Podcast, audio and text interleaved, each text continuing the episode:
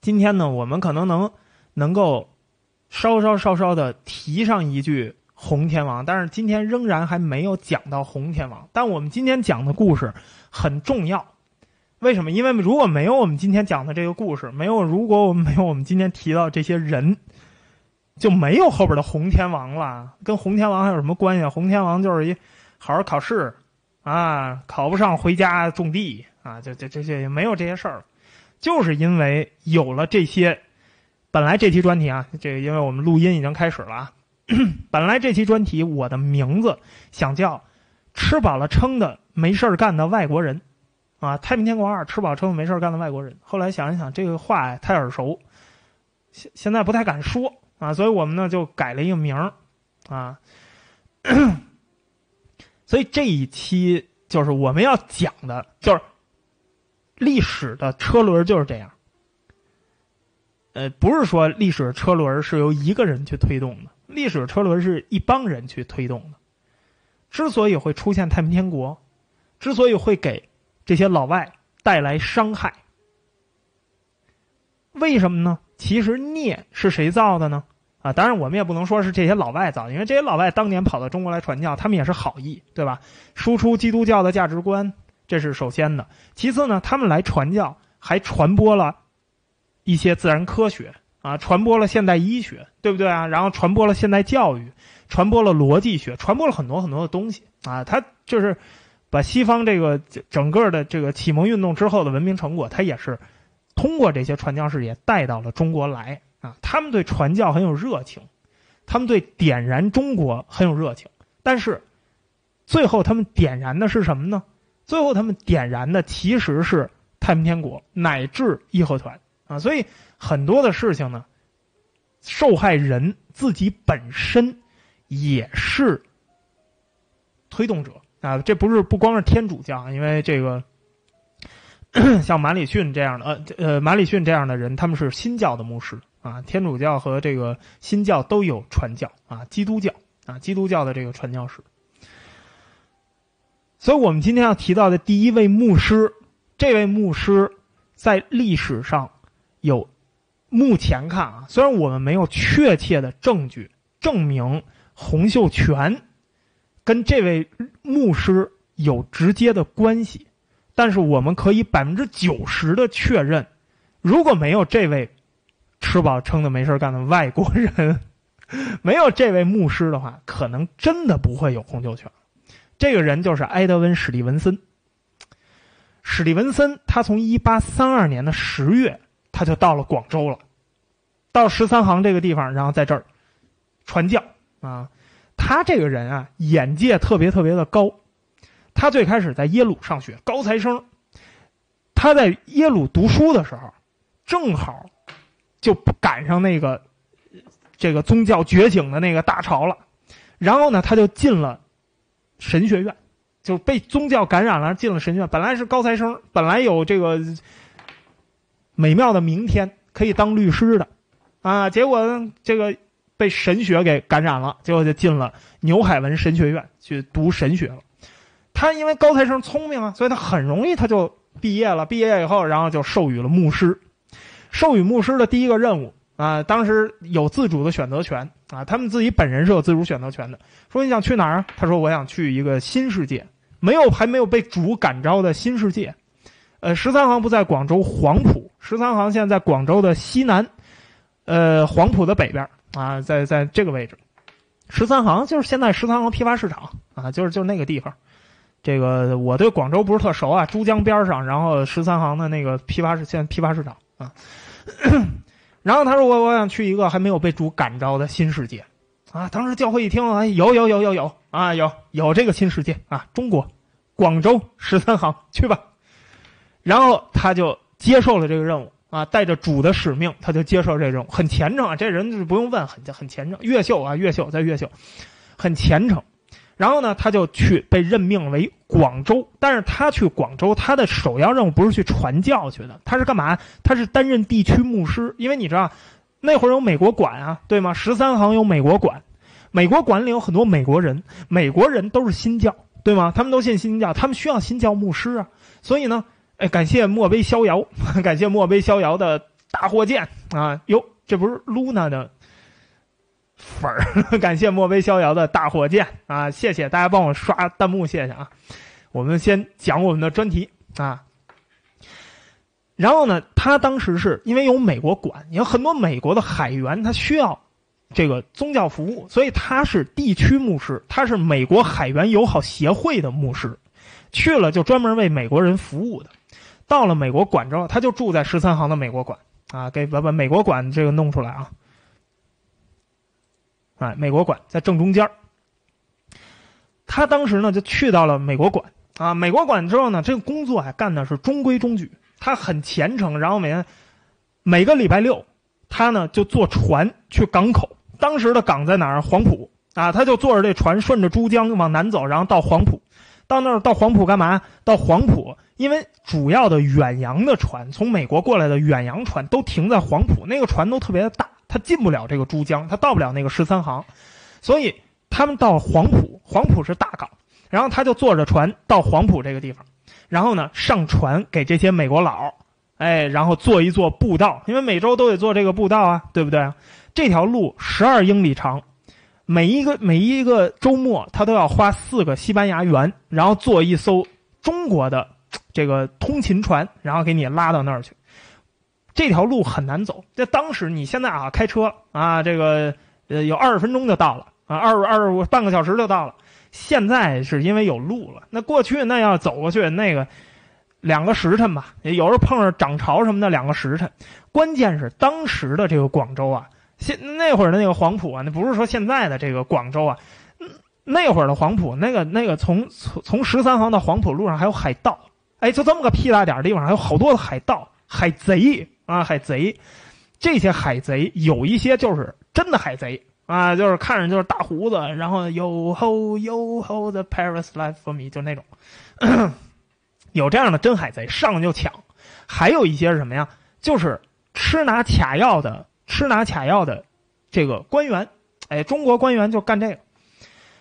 他们就是反正只要有洋人过来，然后我就，哎，过来你过来，然后这个有有有没有钱啊？啊，身上带没带钱啊？有的时候他还被人绑架过，啊，沦为肉票，让让那个美国馆掏钱赎你，他还被人绑架过。所以史蒂文森啊，刚开始，他觉得特别的难，他觉得怎么这个地方，完全不像我想象到的，那个那个那个那个那个地方啊，说这个就没有被主感召的新世界，怎么怎么是这样的地方？所以他觉得特别特别的难。最难的是等他到了黄埔。等他上了船，上了那美国商船之后，他觉得就更难了。因为什么呀？因为他面对那些船员都是远洋船员。你想想，那会儿从美国呀开到广州，那得开多长时间啊？那个人都是从美国东岸开过来的，那都不是说从美国西岸开过来，都是从东岸开过来。这些船员都已经在船上待了好几个月了，到了广州之后都早就累趴下了。而且他们那会儿的这个商船的居住环境非常的差。什么呀？就十几个人、二十几个人挤一个狭小的船舱里头，然后在海上一漂就好几个月。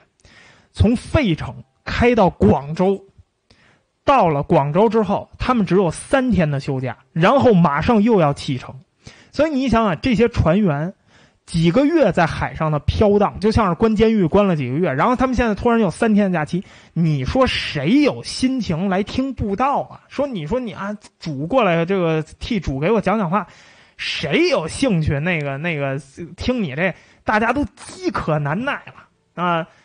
当时在广州，在黄埔那边也有好多的做生意的中国人啊，中国人多会做生意啊！中国人又给这些干柴烈火火上浇油。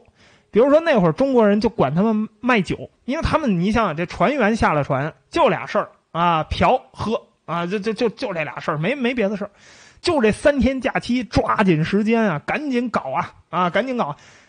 只有这么点事儿，所以没时间听你那个布道，很兴奋。中国当时啊，当地啊调了一种酒，这种酒的土名叫烧锅啊。广东人可能知道这烧锅，这烧锅啊，据说到了建国以后你还能找着，但是很难找了，因为这个酒喝多了会长长期喝会这个慢性中毒的啊。烧锅这个酒就是酒精、烟叶。烟叶是鸦片叶啊，酒精烟叶，然后糖浆啊，蔗糖汁儿，还要加一点少量的砒霜。烧锅喝进去的第一个反应是什么？一杯下肚就掉线了，这个人就基本上就就下线了啊！就是他的劲儿非常非常大啊！很多的当时的美国人写的回忆录里都说，就是在在中国广州喝的这个烧锅啊，是我在任何地方都没有喝到过的烈酒啊！就是说这个酒烈烈极了。当时在那个在那个这个黄埔那边，就很多卖这个烧锅的店呢啊，什么老杰米店铺、欧杰米阿铺。啊，阿普 就是这个洋泾浜语嘛。啊，欧杰米阿普，什么老好人汤姆店啊，Good Old Good Tom 啊，就这种洋泾浜语啊。我们我们从我们在这个专题里出现的英文，通通都是洋泾浜语啊。所以我的口音也要适适当的要调一下啊。然后比如说还有什么小汤姆啊，Young Tom，Seller of win of all kind of prices 啊，就是这种，这是洋泾浜语。就是很多这种烧锅，当时的美国人互相之间，就这些船员他们说什么？就是说，这玩意儿可以把理智给毁掉啊！你喝完这烧锅以后，你看谁都是美妞。水手们下了船第一件事儿干嘛？找乐子，对不对啊？无法无天，因为我只有三天假期啊。这些喝了一口这个烧锅，啊，你本来就一下下线了，对不对啊？下线很多的人就。刚来中国的一口就下线了，躺那儿了，躺那儿就不行了。然后就当地人啊，就过去抢这些老外，有的把他扒光了啊，有的这个这个给打伤了，有的给扒光了，有的把钱都偷没了，很多这种案案件。所以当地政府也就越来越乱。后来当地政府就不断的贴出告示，禁止卖酒给洋人。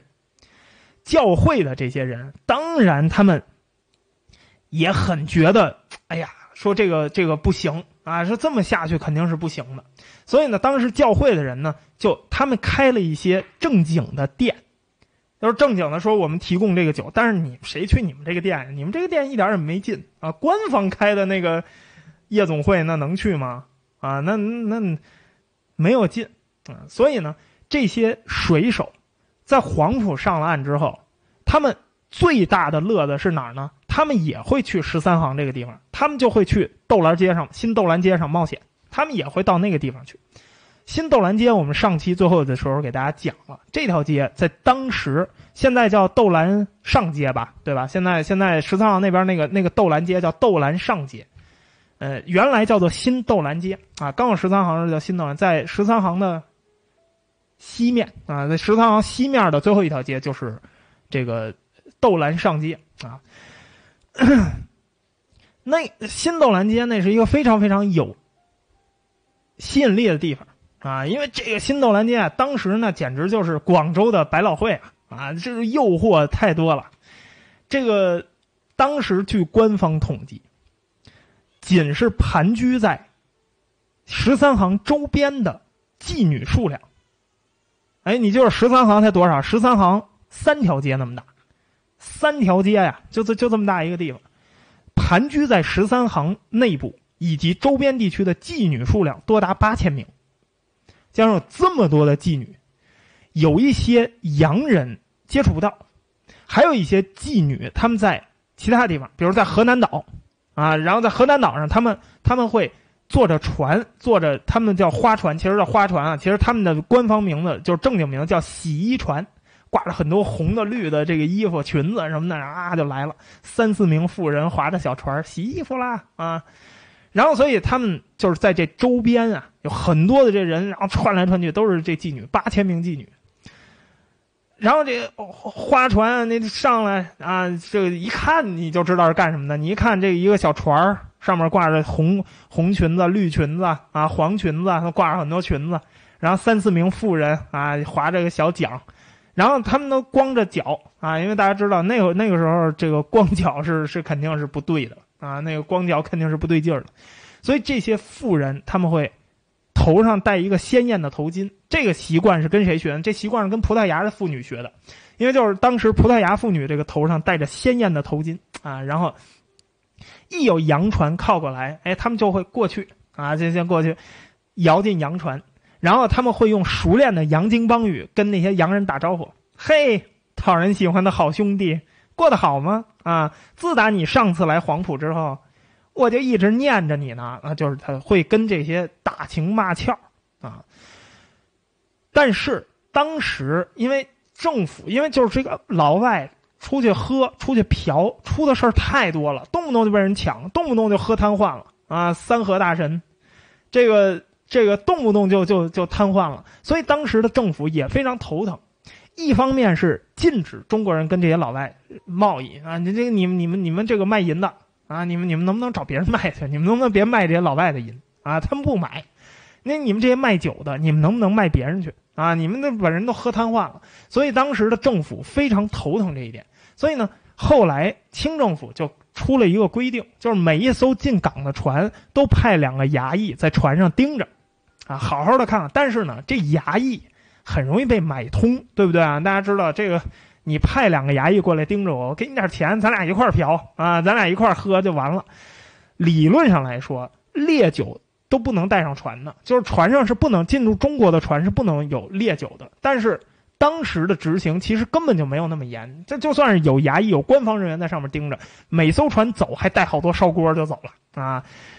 这个大家都非常的喜欢。所以呢，你想一想啊，史蒂文森跑到这样的船上去做布道，就是做做礼拜去，你说他面对的是什么啊？他自己写的日记里头，我觉得这听着我早摔桌子走了。他说：“今天啊，我在光荣号上布道。”来听的人不少，百八十个，啊，但是呢，这个在我讲的过程中，观众们明显完全没在听，大家有有打哈欠，有的干脆睡着了啊，然后有的呢东张西望，根本就没在听，但是他还是非常努力的啊，用最活泼、最幽默的语言去听，但是当他讲笑话什么的人都不，根本就完全没有任何一个人被打动。啊，所以这种事情一看挫败了嘛，对吧？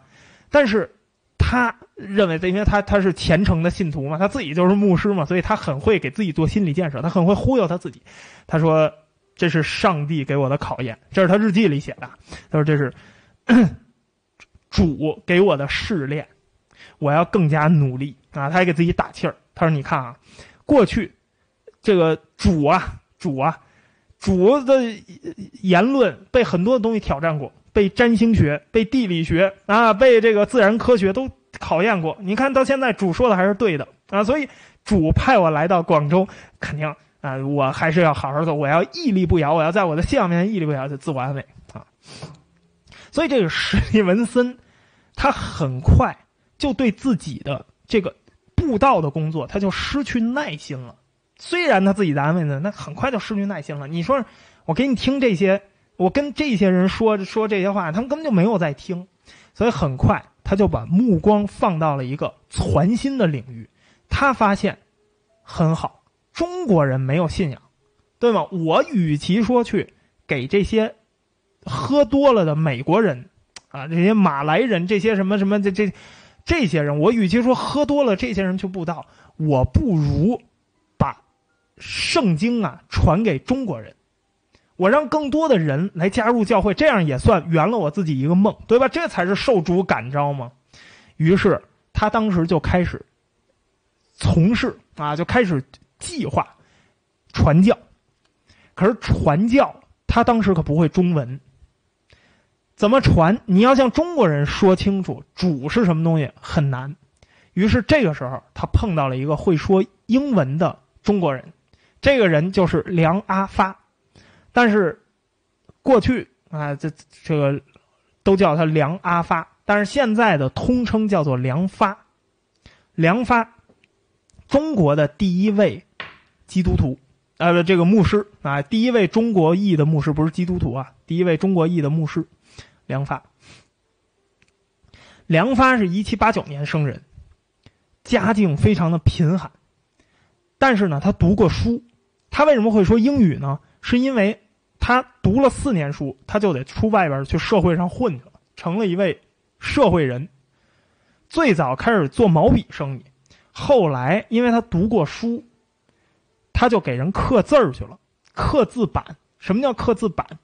印刷用的字板，刻完一个字板，啪蘸上墨往纸上一盖，就是一个印刷啊，印刷这对这个黄飞鸿的那个里头那个梁宽的原型就是这位梁发啊，就是这位梁发。那个梁宽在第三集吧还是什么地，他皈依基督教了，但实际上不严谨，因为。呃，黄飞鸿活跃的年代是大概在呃一八五几年到一九二几年啊，但是实际上这个呃梁发是到了一八五五年他就去世了啊，就就是他跟这个跟这个黄飞鸿的呃黄飞鸿是一八四几年到一九二几年啊，就是说跟黄飞鸿的这个年代其实并不是特别那什么，但是那就是艺术需要。然后呢，他就在广州他就刻这个字啊，他刻这个字为生。后来，一八一五年的时候，有一个苏格兰的新教传教士米连啊，他叫米连啊，米连米米莱米莱啊，William 米莱啊，他呢当时想翻译中文的圣经，于是呢他就雇了梁发过来刻字板，因为他的字板的这个生意特别，他刻的特别好，他就过来刻字板来，因为他要印刷嘛。这个时候的梁发是一位佛教徒，他信佛信的非常的虔诚。梁发最早过来刻了《约书亚记》啊，刻了《生命记》，然后这汉译本，在这过程中，他也学会了英文啊，学能说流利的英文。然后在这过程中，他接触到了圣经啊，读了很多主的故事啊。然后因为这个米连啊，他是苏格兰人，他要求特别的严格，受雇就是领他工资的人，每一天都要做祷告。啊，你也要信教，你才那什么？不管你信不信教，但是你要过来跟我参加这个仪式。所以慢慢慢慢慢慢的，这梁发就被这个这个酱爆就被点燃了啊！点燃了他心中的一团火，他就慢慢慢慢的他就被感染。后来这米莲，米莲真是一个特别聪明的人。米莲，因为他学会了中文，所以他开始用中文先就向自己人布道。就像自己的雇员布道，他布道的时候，他给这些雇员出了一道题，因为梁发这种人，他都是虔诚的佛教徒。他说：“你能不能找出佛教里头的谬误？”其实这个题是一个特别高明的题，他没有让梁发。去对比佛教和基督教，而是他直接先确定了一个命题：佛教有谬误，你能不能找出来？所以梁发当时可能当时的人也单纯啊，这些人呢就去找佛教里头的谬误，结果真找出了一大堆。然后当他们把这个谬误拿到米莲面前的时候，米莲说：“你看，既然有这么多错误，你为什么不信耶和华呢？你为什么不信耶稣呢？啊，以后苏格照你就没有这些错误了。”结果梁发经历了一番。内心痛苦的挣扎，于是他终于皈依了基督教，很聪明啊啊！这个梁发很聪明。一八一六年十一月的一个礼拜天，米莲亲自给他洗礼啊，他皈依了基督教。然后从他皈依的基督教之后，他就开始写东西。他先写了一个记事经注读本啊，就是翻译圣经的，给中国人本土化的。因为中国人很多的这个名字你都看不懂，对吧？虽然是汉字。但是好多名字你就看不懂啊，就非常的绕口，所以他就开始写这种小册子。这种小册子就是很短，三十七页啊，三十七页呢就是大概讲了一下圣经的故事啊，圣经的神迹啊，造物主的权威啊，讲讲了讲什么十诫是什么呀，然后引用了一些书啊，然后来告诉他这个你不要惹上帝生气啊，上帝生气我跟咔嚓劈死你啊，然后这个你要对上帝好，你要虔诚，哎，上帝苦嚓他奖励你啊，就就是这些。啊，因为你跟这个当时的老百姓说太多也听不懂，所以这个小册子他就写这种小册子。梁发写完这个小册子以后，他自己印了两百本然后呢，因为他这个时候他特别就是这人就是这点好，他特别他信什么他就特别虔诚。他这时候已经是一特别虔诚的基督徒了，所以一八一九年的时候，他就开始在广州城外免费散发这个本子。但是你知道，如果是一个老外干这个事儿也就算了。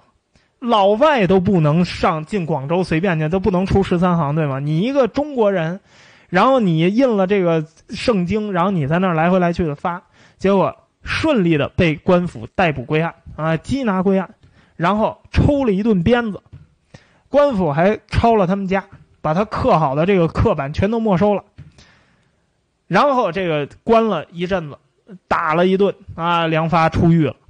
出狱以后，这个梁发终于知道了啊，这条路走不通。于是呢，他先给他的妻子也做了洗礼啊，把他妻子也拉进来了。这样的话，要挨打，咱俩一块儿挨。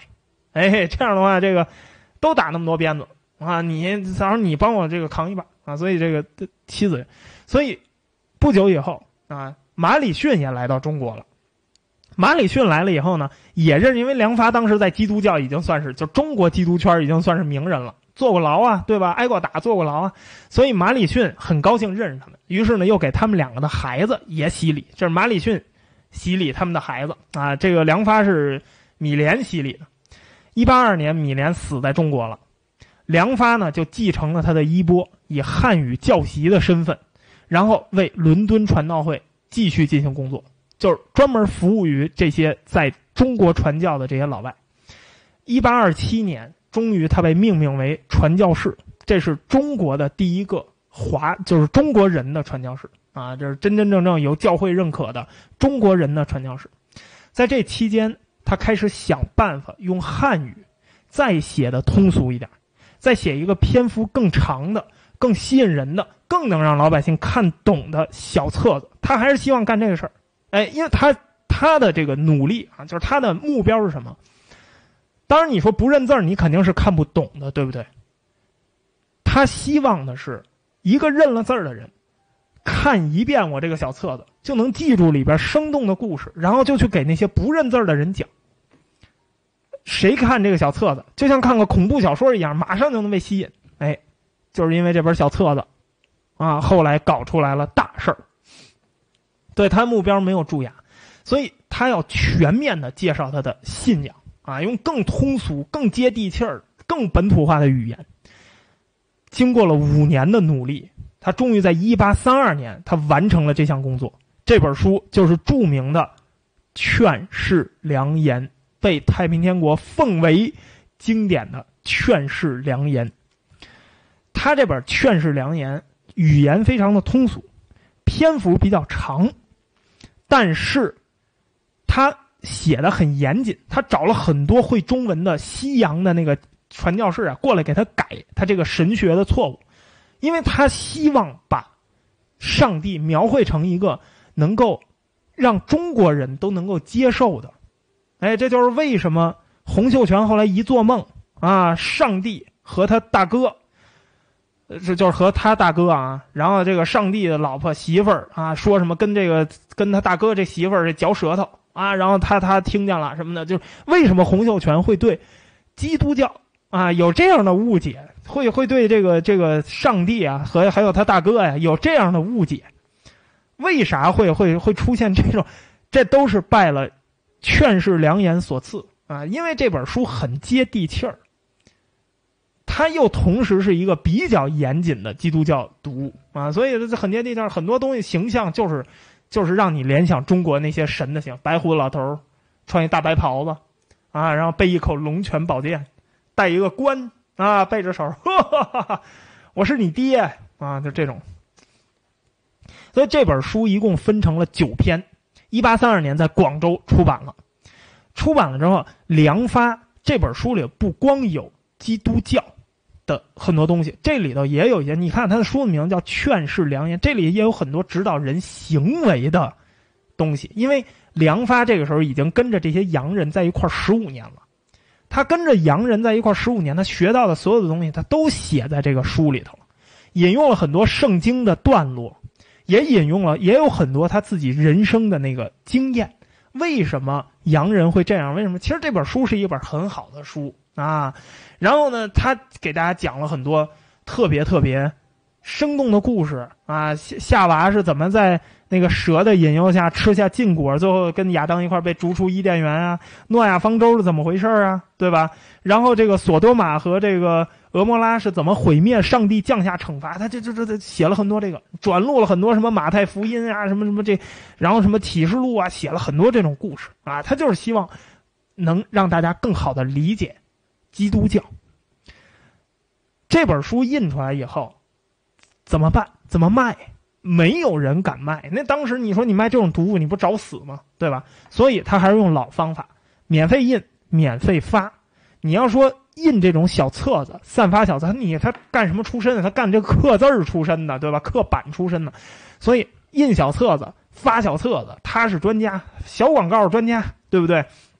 然后他呢就自己在家刻好了版，夸夸夸印完了以后，他就经常船乘船或者徒步。跑到广州周边的这些村庄啊，周边的不敢在广州城里发，管得严啊。到时候这个官兵再拿他再打一顿啊。这时候他岁数比较大了，他打一顿可能就就就挂了啊。所以呢，这个呃没给大家看啊，梁发和马礼逊啊，梁发和马礼逊在一块。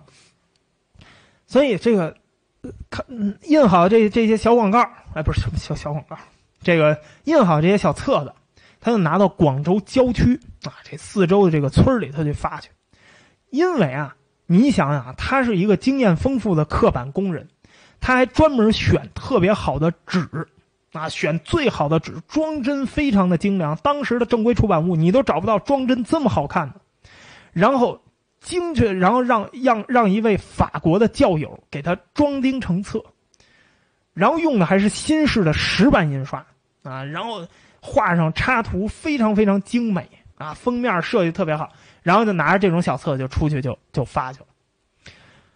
史蒂文斯，史蒂文森啊，一八三二年，在传教的过程中，他就认识了这个梁发，因为梁发当时也是教会的名人了，两个人就相见了。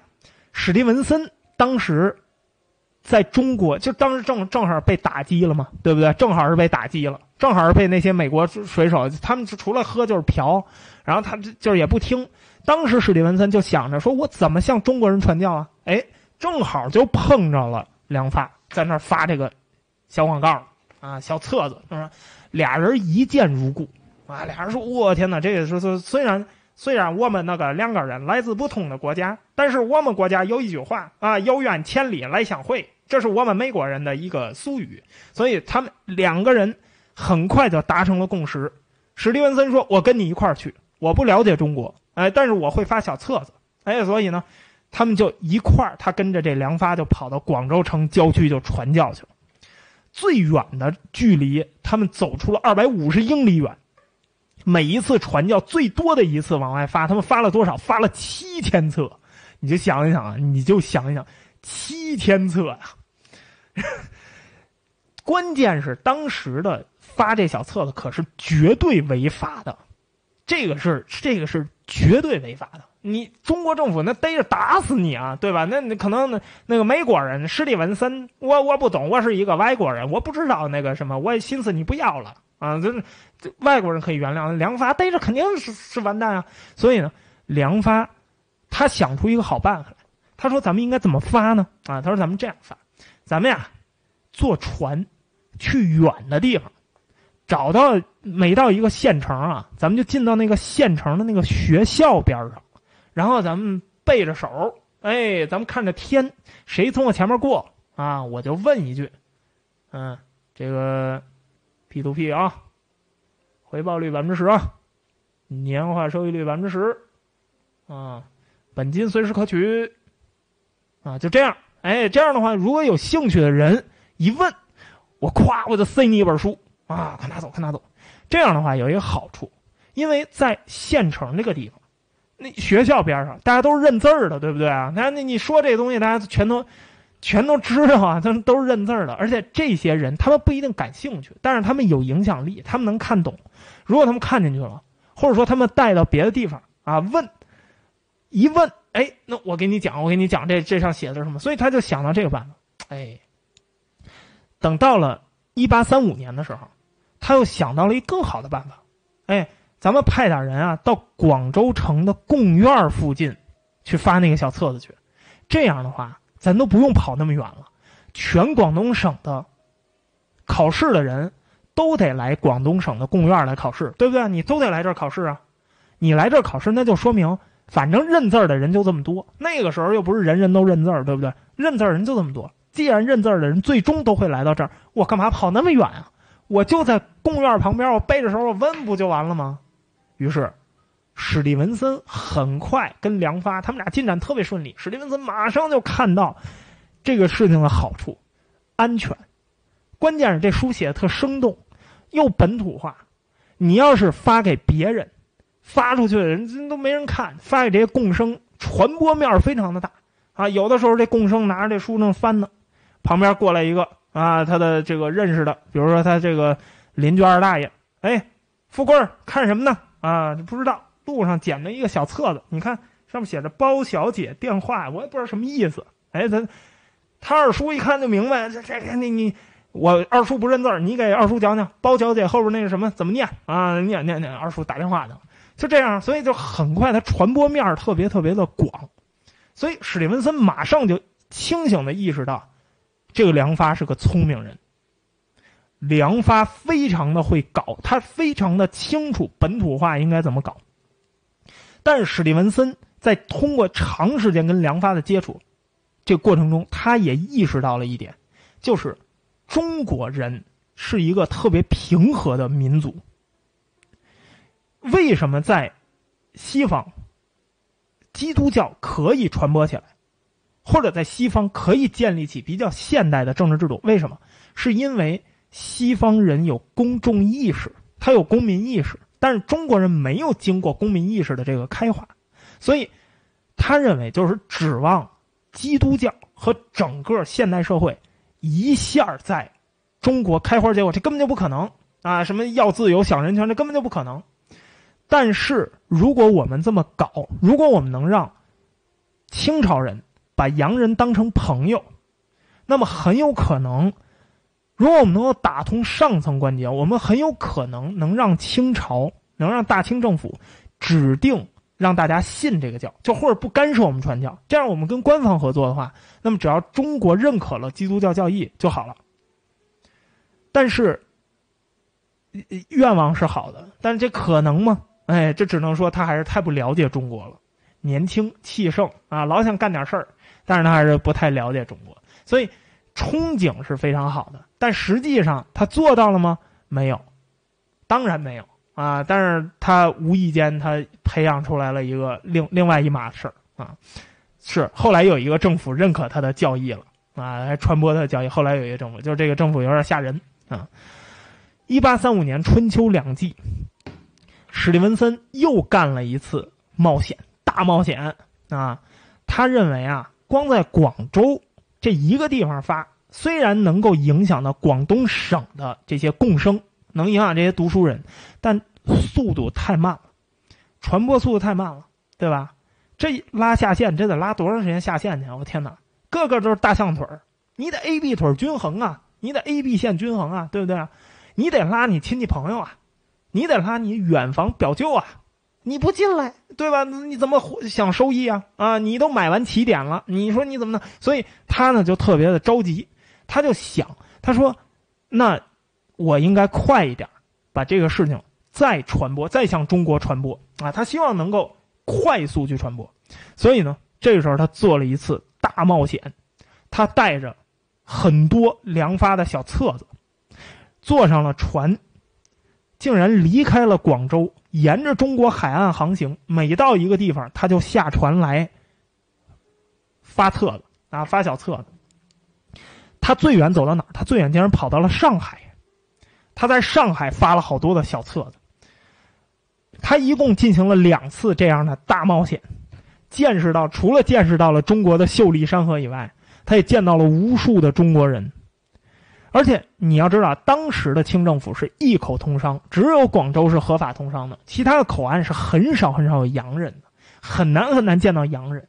但是其他的地方，你想，这从来没有见过洋人的这些中国人，一看有一个哇，金发碧眼啊，一个跟猴子似的下来，然后下来就看到人就猛问：“你姓焦吗？”啊，就那，这个大家都想过去跟他接触接触啊，所以史蒂文森大受鼓舞，然后大家都特别乐意。拿过他的那个小册子啊，说你你干什么的呀？你干什么的呀？啊，我们这个买起点，哎，六千块钱一个起点啊！我告诉你，包赚不赔啊！然后你这个介绍你的这个什么这个朋友进来，然后什么，所以当时他们在整个这个地方啊，在整个这个这半个中国发了无数的小册子啊，他挺高兴，他说我留下了几百册书，然后一定会对这些中国人产生影响。为什么？因为因为中国人民当时认为我们什么呀？这个仁慈友善。他身边带着这个小册子，不光有梁发的这个小册子，他还有什么米连呀、马里逊，还有还有这些人的书，还有包括什么中文版的圣经的原文，还有什么耶稣生平事迹的译本、十诫，比如说他带了很多很多福音书、赞美书，他带了好多这种东西啊。然后呢，就把这些书，因为你想想，当时这绝对违法的，这要被大清逮着，不，后来真的就被大清逮着了啊，还冲他这个船上打炮，差点把他打死，打死他两个船员。他藏在这个货物中间，冒充成商船，然后有的时候靠了岸以后呢，他就自己下了船，扛着那个书，然后就进到村里，长途跋涉进到村里。他的第一次航行发了几千册，第二次航航行发了这个两千多册，然后经常就是走着走着就被后边大清的官船给跟上了，然后官船就就就骂他啊，啊啊，给我滚出去啊！这个这这个。这个你也不走，我打炮啦！咣就打炮啊，打死过他两名这个水手。有的时候他正在那传传教呢，正在村里传教呢。这时候突然那个官府就来兵啊，进进来这个骑马的这个官兵，咵就骑过来说干什么呢？啊，你是谁？你什么单位的？你领导是谁？你有介绍信吗？你有什么目的啊？然后就开始这个质问他，然后阻止他传教啊。有一次。最严重的一次，差点就把他给现场就就给弄死啊！有一次把他所有的书全给烧了，然后打他啊，然后打他打这帮这个这个这个传教士。虽然诸多不顺，但是他还是乐在其中。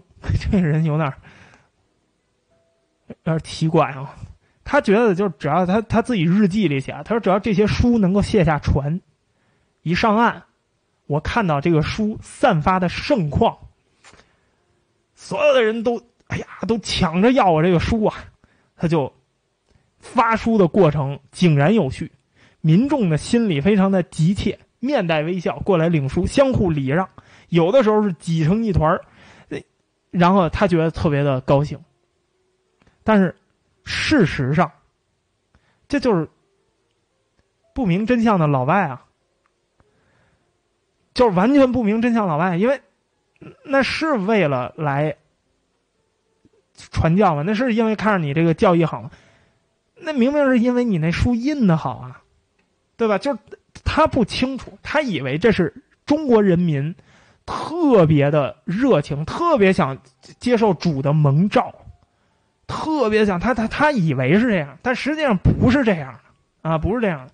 但是。当时很多的这个洋人跟着他一块儿去过这些冒险家啊，这些洋人，他们也都有同样的感觉。比如说，这个《广州记录报》上面有一篇文章，当年这洋人的嘛，说什么呀？说说我们就中国人啊，对中国的这个这个广州以外的人，对科学和新知特别的感兴趣，因为我们每次带过去的书，他们都能够一抢而空。嘛，他们的这个热情非常的高，所以当时还有很多的中国的媒体，在广州的媒体还在担心，说这些洋人他们会控制中国人的思想。啊，你这么他们的书这么受欢迎，那中国完了，中国这个到时候就都都借此控制中国人的灵魂，以后中国人灵魂都被这些洋人给给给控制住了。所以你看这件事情啊，洋人自我感觉特别好。但当时消息特别闭塞，连中方的媒体也认为洋人成功了。呵呵呵呵呵啊！到了一八三六年，传教的机会越来越多，然后压力也越来越大。一方面是什么呀？政府这个时候开始管了，你们沿着你们异口同声，你们按理说是不能出十三行的，你们现在已经大胆到跑到上海去了。原原本让你在三条街上待着，广州的三条街上呢，你现在敢跑到上海去，啊！然后，所以一八三六年初，清政府开始了一个轰轰烈烈的搜查啊，大搜查，这个没收八种洋书，就是他发的这种八种洋书，谁印谁有这书，财产全都这个罚没，全都这个这这抓，从澳门查体，一直查到广州啊！所以这个这个慢慢慢慢的，那政府也开始管这个事儿。但是实际上，政府要不要管这个事儿？其实当时政府要不要管这事儿，就是怎么跟你说呢？就是老外其实也不是傻子，史蒂文森他可能自己没看清楚，但是当时他的团队里是有老外很清楚的，也有他自己也记述过。他也有我的这个团队的这个其他传教士，他提醒过我。他说中国人拿书的目的是不一的，动机是不一的啊。但是他还是因为他一心向善嘛。他说呢，大部分中国人，我认为他们是有善念，所以他们来取这些书的。为什么呀？因为我看他们拿书的动作，神色泰然自若，哎，知道这些书上目的。有的人呢还会送给我们一些小东西作为回报，和虽然东西很小，比如有的人可能他记录下，他说他收到过几串白葡萄，收到过几个梨，啊梨呀吃的梨，收到过一小袋烟丝，呃收到过一捧小米儿，还收到过一把小鱼干他说有有的有的是他他觉得大部分人是神色泰然自若，他觉得这都是有秩序的，啊，但是他也说了，他说就是当时他自己说，他说有些人恰恰相反。他们因为什么？他们拿了一本红皮儿的书，红封面的书，他们还要过来再重新拿一本灰皮儿的书。虽然我们一直在告诫他这两本书内容是一模一样的，但是他们还要，就是要我我就要这两本书啊！还有他还发现呢，就是有一些人啊，前脚拿完了书，后脚到村口就蹲着就给卖了，把那书就给卖了。有些人死赖着不走，他们除了要书还要什么？他们知道洋人身上肯定有什么呀？有鸦片啊！他们管洋人要鸦片，因为。他们是传教士嘛，啊，所以有鸦片，或者呢，他们也管这些传教士要一点他们自己用的药，那就干这个，这就说明他们的动机肯定不是为了盟主召唤啊，这肯定是有所需求，他自己其实也清楚，但是他倾向于理解，他说绝大多数的来领书的中国人，他们是他们是想信教的。我不信，我不信，我不信。当时中国有这么大的这个信教的需求啊？没有，就是因为这个梁发印的纸太好了。其实其他就是这样。所以整个来说，史蒂文斯在思索，就是他在思考，就是说这样一个国度散发教义所所面临的那个机遇和挑战的时候，他呢也不认为说就是说他们。有权利在全世界范围内任意的去去传教，就是这。他说这这也不对。他说中国政府管的也对，他自己还给中国政府这个找借口。他说中国政府其实管我们管的也对，因为没有任何一个国家有义务配合说一个从来没有这个宗教，呃，所以他呢，你说这个人怎么说呢？就是说刚才那个有有一水友说我挺佩服他，其实我也挺佩服他的，就是说非常的执着，他可以给他自己面临的一切困难。找到一个合理的理由，找到一个非常非常那什么的理由，但是他同时又认为，他说，传教这个事情对于中国也是一个机遇。为什么这么好的东西，啊，我们这么好的事业，我们这这让全世界人民都挣到钱了，为什么这么好的事业，这么好的产品，这么好的洗涤灵，这么好的化妆品，纯植物的，啊，这么好的擦脸油。这么好的东西，为什么中国人民不能享受呢？啊，他同时他也在想这个，所以中国人民应该也要享受的基督教啊，啊，所以他也在思索这些问题，但是因为他实在太年轻了，他他实在实在是太年轻了，所以他思考了半天，他也没有想明白到底是为什么。但是我们不得不说。当时的他的团队里头，就是史蒂文森的这个团队里头，有一些人已经已经痴迷到向中国传教。就是说，为什么为什么我这期的名字我想叫做“吃饱撑的没事干的外国人”呢？啊，最开始啊，就是因为当时他在中国传教的时候，真的有很多很多的人是你值得钦佩的。这个，比如说，他有一位同事，啊，先先不说他的同事吧，先说马里逊吧。他的领导马里逊，马里逊当年，他为了向中国人传教，他想到第一个事儿什么呀？我要想向中国人传教，第一件事，你看马里逊长什么样啊？这个拿着纸的，这就是马里逊。他当时就想，他说我要想对中国人传教，那首先我要变成一个中国人，我要跟中国人一块吃一块喝。但当时你知道，中国人很多的习惯跟现在中国人是不一样的，比如那个时候的中国人留大长指甲。对吧？你看好多的那个美国好莱坞的老电影，老是这这现在好多人说丑化中国人。你看看那个照片你看看过去，那个那个就不用到不用到十九世纪啊，你看看二十世纪初叶那个那些那个洋人摄影师到那个农村拍那照片，那中国人留大长指甲。这个这个他留大长指甲啊，然后用筷子说汉语，然后他甚至还留了辫子，留了这个大辫子。然后留了这个，然后穿着长袍马褂还干这个，啊，厚底靴。那马里逊当时为了传道，他就是想把自己变成一中国人。但是后来他实在坚持不下去了，因为后来他这个留了指甲干不了活啊，干不了活人人家留指甲掏耳朵用的，他留指甲不是干嘛用？那这很快马里逊就受不了了，他就把这中国习惯改掉。但是当时这教会里有一位同事，他的同事啊，这是一位德国人，郭士立。啊，卡尔这个郭斯拉夫，郭士立，他的中文名叫郭士立。郭士立就属于就是已经是就是迷上中国了。这个人是哪儿？这个人是波美拉尼亚人。波美拉尼亚是一个已经消失的德国的德意志的公国啊，德意志的公国。这个波美拉尼亚现在在哪儿呢？现在在德国和波兰交界，就是你现在在波兰找北部啊，波兰北部有一个城市，在柏林边上，叫什切青。这个什切青过去就是波美拉尼亚的首都，这是德国的当时一个小公国，后来被普鲁士给吞并了。他就是当时的波美拉尼亚人啊，德国人。他呢，这个一九三五年的时候，他曾经跟史蒂文森他们俩一块儿沿岸北行去上海。郭士立这个人就属于已经为了传教。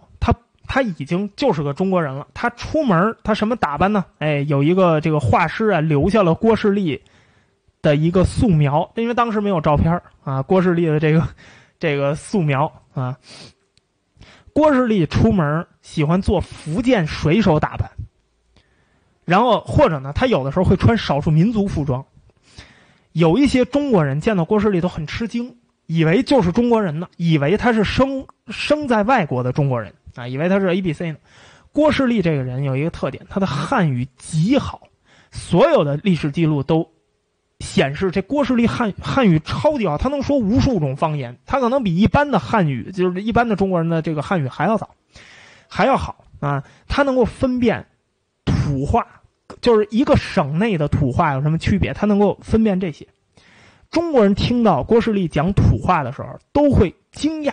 都会偷偷的看他到底是什么人，到底是中国人还是外国人啊？都都都是看看他是不是把辫子给藏起来了，说这个人是不是有辫子什么的。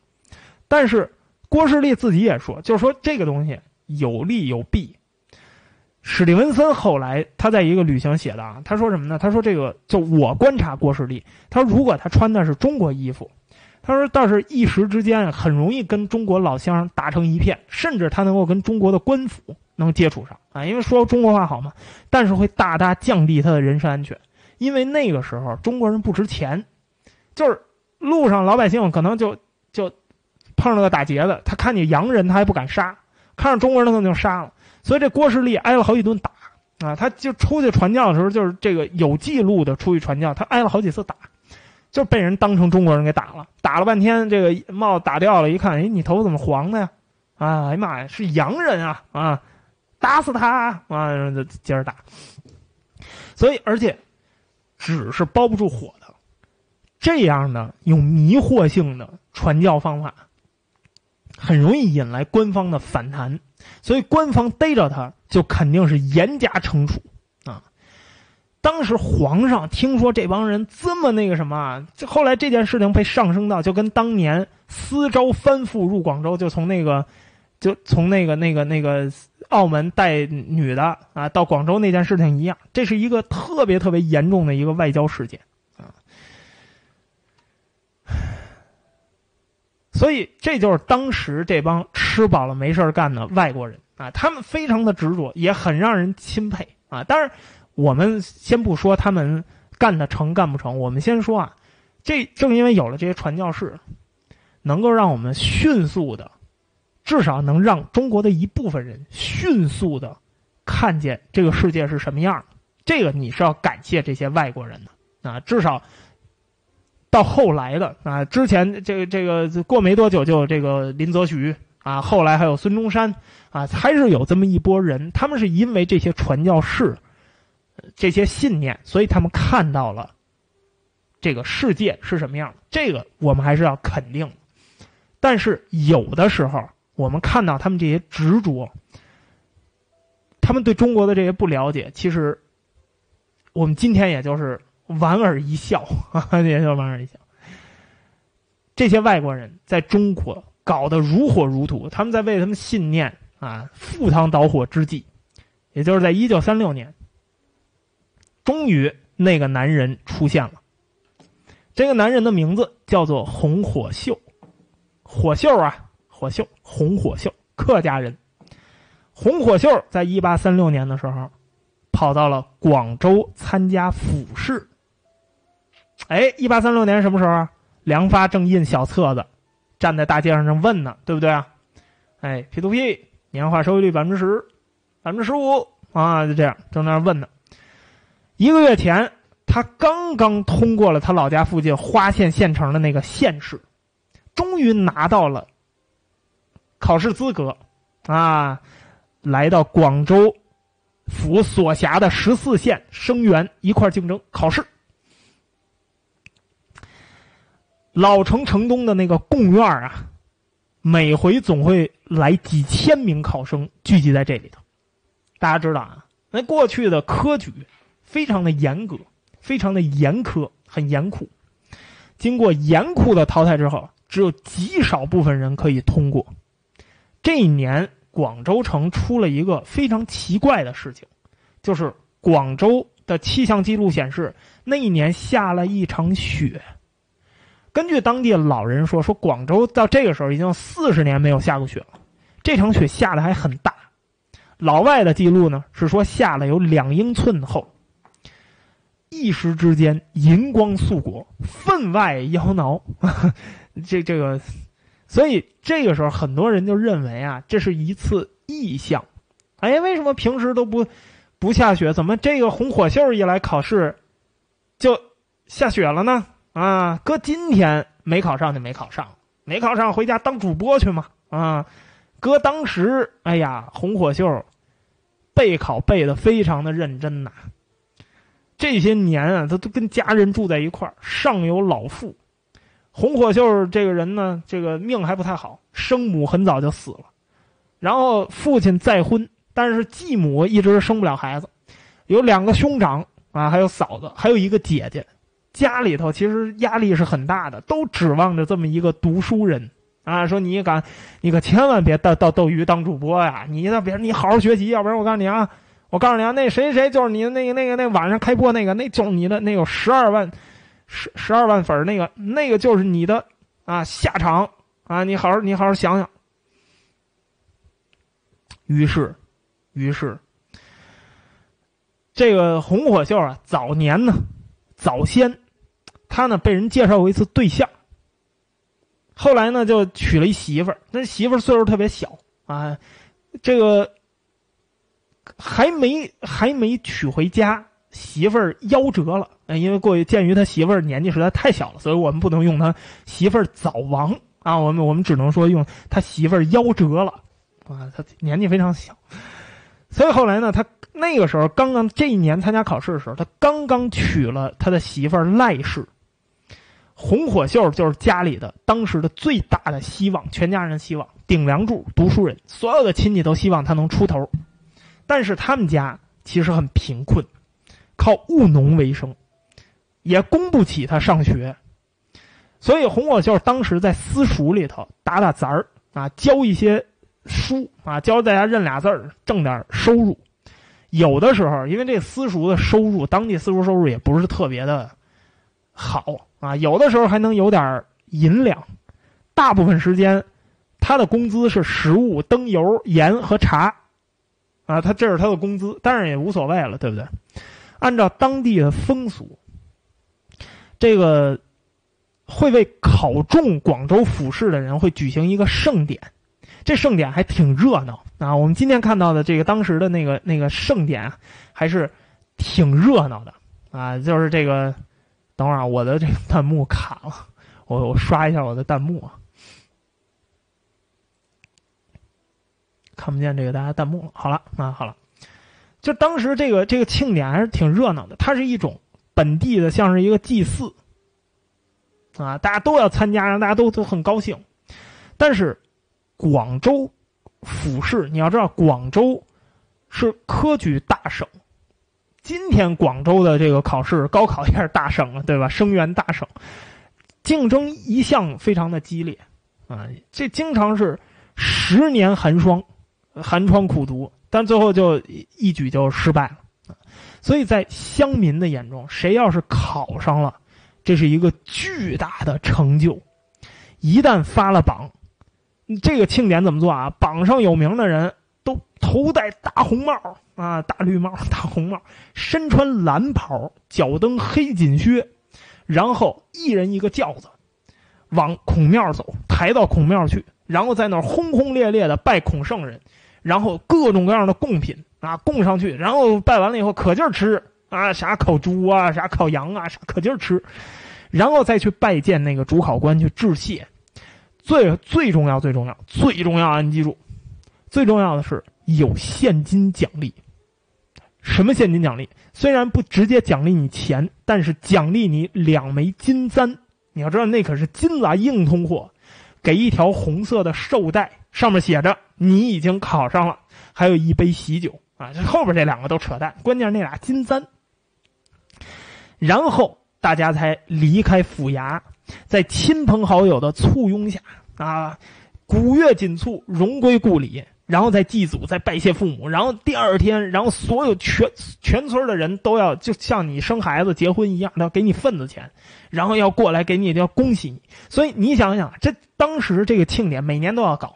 所有读书人在看到别人高中了之后，你想想你在边上看着，你是一什么感觉？哎呀，咱们都是这读书，尤其是当你的同学中了，你没中，你在边上，你看着你酸溜溜的看着你的同学，在这种阵势下荣归故里，你想你是什么感觉啊？所以为什么说有之前有一个水友，这个曾经在哪个专题里问说科举这东西为什么能够搞下去？为什么有这么多读书人心甘情愿的要进入到这个体制？这里头有很大的是心理因素，就是说，就是说，对我都想掐死他，就是这东西很正常，营造的就是这种氛围，所以很多的时候，科举是一种荣耀，是你本能会把它当成一种荣耀，你不会去抵触它。这个红火秀，红火秀住的那个花县，你可以在地图上看啊，广州往北没多远啊，这个几十公里的路。走走路就陆陆地上走，走这个几十公里的路啊，水路稍微远一点。花县这个地方啊，就跟主播看别人一千二万，对，就跟十二万粉丝看别人一千二百万粉丝是一个道理啊。花县在一六八五年才设县，它其实是个新县，它其实是一个是一个在清这明末才这个不是那个清初才设的县嘛，对吧？这个地方本来的名字叫花山，这地儿。过去崎岖多岩，啊，都是山，树木茂盛，五个县管辖这么一个地方，基本上属于三不管地带。五个县管辖的言外之意就是谁也不管，所以这个花山这个地方过去啊，就是土匪盘踞之地。明末闹民变的时候，这个地儿闹得非常的凶啊。五个县，因为大家因为大家知道过去的这个体制虽然是中央集权。但是各县都是什么呀？不求无功，但求无过啊！所有的人当官，为官之道就是这样嘛，对吧？所以五县有的时候会会同剿匪，但是这种可能就是大家要心怀鬼胎，谁也不出力，所以这个地方一直都没有剿清楚啊，就一直都没有这个把这个土匪打掉。明末的时候，因为明朝气数已尽了，这个地方就搞了民变，闹了民变。清兵从一六四五年到一六八零年。逐步的征服南方，灭掉了南明政权，这个地方已经当时就没有人烟了。这这这，因为这地儿全是土匪啊，对吧？那你要打打谁啊？那清清朝的人过来了，满清人过来了，你要打谁打谁？南明的政权在这儿也要打土匪，清朝人过来也要打土匪，所以很长时间这块就没人了。没人了以后呢，当地的这些士绅就呼吁清政府说，这个地方空着也不是个办法。如果要是你不设限的话，很快又会有人过来，又会有这些落草的人，又会到这儿拜山头啊，又会弄出来。所以最好的办法就是让这儿住人，安上寨子。啊，安上安上村庄，但是清政府被驳回了很多次啊。后来最后终于同意了啊，划出了那么一块区域，设立了一个花县。花县这个地方啊，其实就是它还是一个比较全面的啊，有知县、县署、县学啊，然后这个呃，这个这个巡查司署什么都有啊。这还是麻雀虽小，五脏俱全，有城墙，有城门。然后还有兵丁四百人，还在这驻了军啊！兵丁四百人，然后有有这个村庄，一共这个地方有五千二百二十三户户籍，男丁七千七百四十三人，妇女六千七百七十五人，耕地面积四万亩，啊，就大概这样。红火秀的祖上就是在一六八零年这个时代，就是在清朝刚刚设立花县，这新县刚刚成立的时候。他们家就从广东东北地区迁过来的，那个时候这个县刚刚设立啊，所以呢，他们就在这个县城西面有一个叫官路部的地方啊，就在这定居。这地儿地势开阔，水源比较充足。他们刚到的时候，官路铺这个地方只有几家店铺。你看官路部啊，官路部就只家店几家店铺。但是当他们的这个家族在这地方繁衍了一百五十年之后。等到红火秀去赶考的那一年，这个地方已经是一个规模非常庞大的村子了，有三条土街，村口还有一个大水塘，村民绝大多数都是他们同一支的，都姓洪，洪姓的族人。洪姓，这个洪氏家族，我们说的是红火秀的这个家族啊，他们这个家族是客家人啊，哈嘎，哈嘎，啊哈嘎，我不不知道这音调怎么读啊，宁哈啊宁哈，客家客家语，宁哈。客家人在当时是一个什么地位呢？啊，我们当然今天都知道啊，这五十六个民族，五十六枝花，客家人连这个少数民族都不算。现在啊，这个当时的客家人地位比当地汉人要高一点点啊，要高一点，受到一些优待。客家人跟当地人有一些区别，为什么？因为当少数民族对待这个。当时的这个考试啊，科考，客家人多两席，就是像今天这个给少数民族这个降几分啊，就是这个多两席，那这优待嘛，以帮助什么呀？帮助他同化啊。祖上比较早定居在这一地方的广州人，就自称是本地人，以表示优越啊，表示自己很优越。但是客家人他不是什么异族人。因为这个地方有真正的少数民族，就是苗族，广西的苗族人。苗族人有的时候会到广东来卖油，换一些城里的东西啊，然后再回到广西去啊，他们会过来。苗族人大家一看就知道了，对不对啊？那个苗族人那个衣服啊，那个苗人苗人风 不是不是苗人五毒教蓝凤凰啊，那个那个里头特别白，然后胸特别大，然后那个跟这个令狐冲啊，然后。他一看，那就是少数民族啊，他不一样。而且苗族人有自己的宗教，有自己的语言，对不对？客家人跟广州人，他们之间不是就他们这个听苗语，他们听不懂的，完全听不懂。苗族人听这个汉话也听不懂，有的会说汉话，有的很多不会说汉，那就是外语啊，那就是外语。满族人在一六四五年颁布这个剃发令，对不对？男男子留头不留发，留发不留头啊。这我们讲南明的时候会给大家讲这一段啊。这个剃发令，剃完令，这头前面都得，你管你卸不卸顶，前面都得给我卸，就必须卸啊，必须卸，必须卸，辫子后边扎脑后。但是苗族人是个特例，苗族人可以不用剃，少数民族啊不用剃，苗族人是披头散发。客家人也得剃啊，客家人也得剃，客家人的社会地位不低，能参加科举考试，也没有任何通婚的限制，啊，也没有也没有，当时。不准参加科考、不准通婚的规定，只限于几种职业：唱戏的、剃头匠、居无定所的这些游民，啊，他们是不能这个通婚的，但是普通人都可以啊。甚至很多游民都不准上岸，不准买房，不准结婚，憋死你啊！你就在船上住着吧，你不是游民吗？这个地区客家人跟汉人最大的不一样就是妇女的地位。汉人的妇女大家都心里有数了，三寸金莲啊，一说就是贱内啊，就都贱内人，凭什么贱啊？就是贱内啊，就是我们家那个不能见人的，我们家那个傻娘们儿都是这样的。但是客家人的妇女不缠足，所以客家人妇女她们出门的次数比较多。他们会经常出门啊，所以呢，但是客家人、客家的妇女，他们下地干活客家妇女一般来说也不会嫁给外族人，因为外族人看不上客家妇女，觉得说你连三寸金莲这么大脚，哎呀妈呀，谢大脚啊，这么大脚不迷人啊，不性感。那个年代看女人性不性感，主要是看脚小不小。所以，这就是当时客家人。这个社会地位啊，还是说实话还是比较不错的，对不对？客家话呢，虽然它不算是外语，但是客家人对自己的语言还是非常非常有自信的。他们认为客家人是保留了纯正的汉语古音，他们说的才是真真正正的古汉语。这个说法目前在学术界上仍然，呃，也没什么太大问题啊。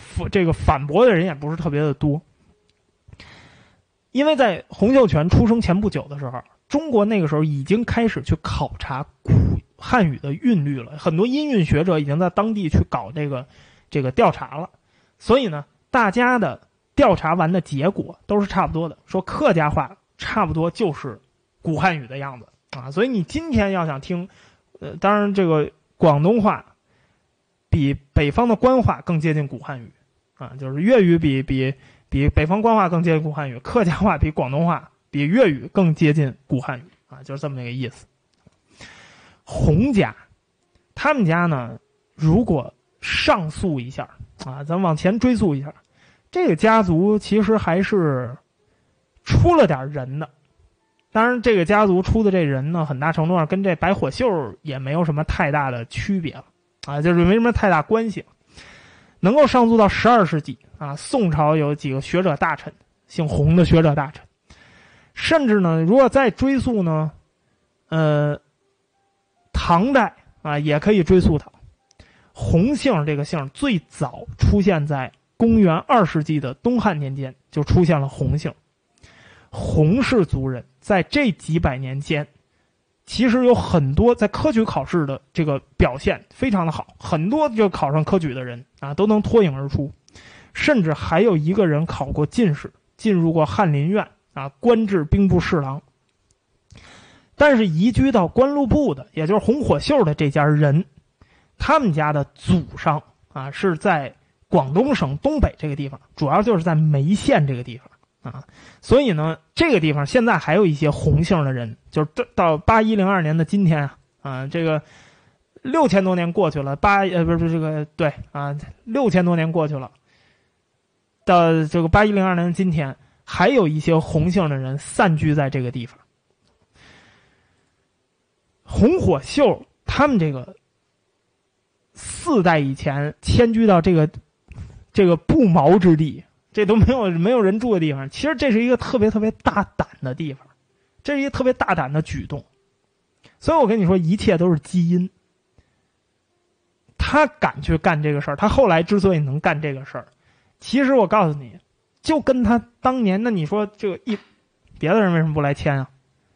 为什么就他们家人就来签了？对啊，当时为什么能做这个决定？就是有一颗不安定于现状的心嘛。啊，写在基因里的迁移的基因，所以他后来干出这个事儿也不一定是这个偶然啊，这可能是他宿命啊，必然啊。有人说这个啊，这个出现异状啦，有很多巧合，是巧合当然有，但是巧再多的巧合，前提是他也得是这么一个人啊，他也得是这么一个人，这个。那么他到底干了一个什么事儿呢？他跟梁发和史蒂文森又有什么关系呢？啊，我们下周的同一时间再继续给你讲啊。下周的同一时间，下周的第三期我们就要开始了啊！太平天国就要真正的开始了啊！我们前面给大家铺垫的部分就要完了啊！之所以给大家讲了两期洋人在广州的故事，是想让大家了解，因为到后来我们会重复的出现他强调的太平天国的教义。啊，就是如果我们没有前面这段传教的故事，你可能不太明白为啥他会培养出这么一个畸形的宗教观来啊。然后，嗯，所以这个这个是一个我们前面必须要给大家讲的一个小小的前置啊。所以从下期开始，从第三期开始，太平天国故事就要开始了啊。好了，那我们今天录音先到这儿，我先把录音给关了。